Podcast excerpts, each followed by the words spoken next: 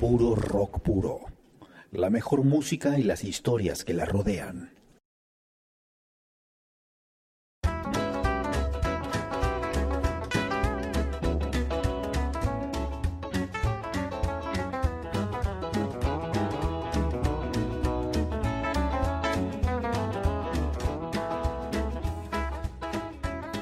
El día que la música murió. Don McLean hablaba de aquel fatídico día en su tema de 1971, American Pie. 3 de enero de 1959. Aquel día murieron en un accidente aéreo tres leyendas de la música rock and roll, Buddy Holly, Richie Valens y Big Bopper, junto con el piloto Roger Peterson. El clima era malo, la ruta de la gira mal planeada, los músicos estaban cansados y sin ganas de viajar largas horas en autobús con un clima invernal. La gira Winter Dance Party de 1959 recorría el centro de los Estados Unidos, con Holly, Valens, Bopper, Dion y los Belmonts encabezando la cartelera. Los músicos sufrían con el clima y algunos habían comenzado a sufrir con los estragos de la gripe, incluso hasta congelamiento. Los trayectos en autobús eran un martirio, así que Buddy Holly decidió alquilar un avión para viajar desde Clear Lake, Iowa, hasta Moorhead, Minnesota. El espacio era limitado. La aeronave, un pequeño Beechcraft 35 Bonanza de 1947, con motor con cola en V, tenía lugar para tres pasajeros y el piloto. Las cosas, como todos sabemos, no salieron como se esperaban.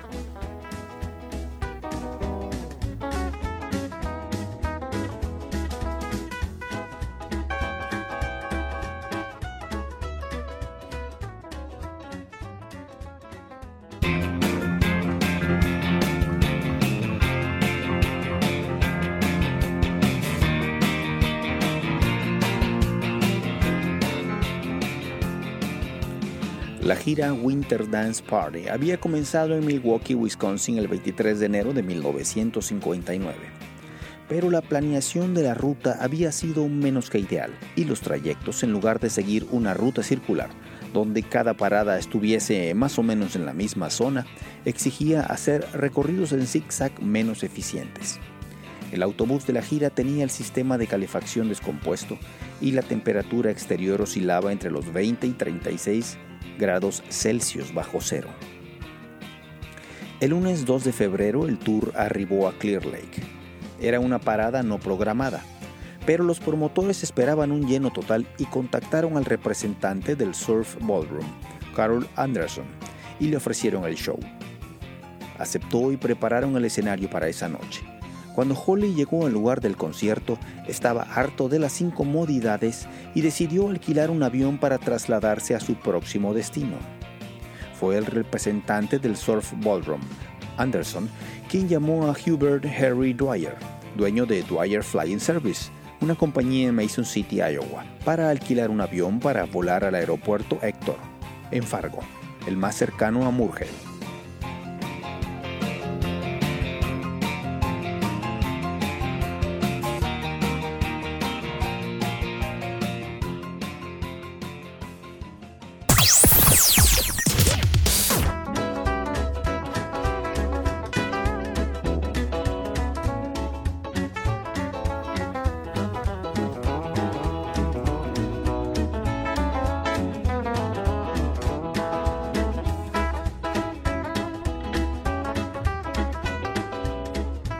Waylon Jennings, el bajista que tocaba en ese momento con la banda que acompañaba a Buddy Holly, iba a tomar el vuelo, junto con el guitarrista Tommy Alsop, también en la banda.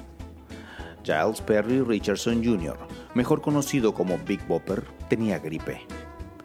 Le pidió a Jennings su lugar en el avión y este accedió, no sin antes bromear y decir, ojalá y tu vuelo se caiga cuando Bopper había bromeado con el autobús y su inminente riesgo de congelación.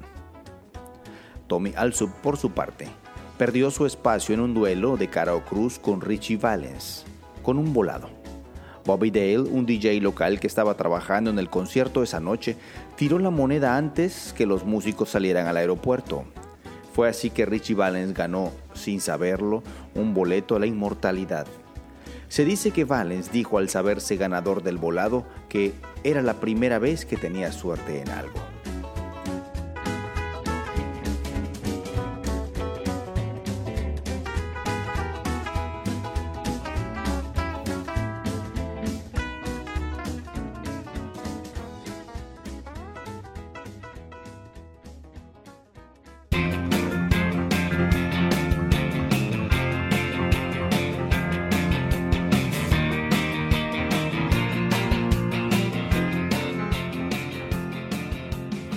Los músicos llegaron al aeropuerto de Mason City después de terminar el show.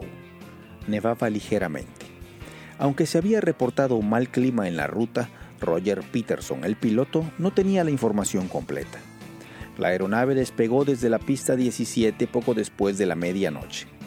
Alrededor de la una de la madrugada, cuando se esperaba comunicación de radio por parte del piloto, el operador hizo diversos intentos por orden del dueño para comunicarse con el avión ninguno tuvo éxito.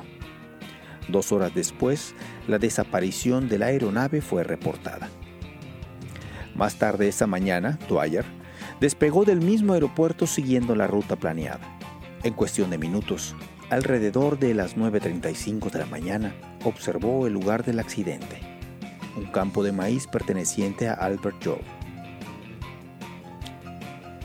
El Winter Dance Party no se detuvo Waylon Jennings y Tommy Alsop continuaron dando conciertos por dos semanas más.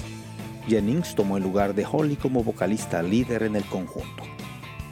Un fan de Buddy Holly, Don McLean, daría su versión estilizada de los hechos en el tema icónico American Pie, y fue quien inmortalizó la frase el día que la música murió, refiriéndose al lamentable accidente. Para McLean, Aquellas palabras se referían a la pérdida de la inocencia de la generación de los inicios del rock and roll. Puro rock puro. La mejor música y las historias que la rodean.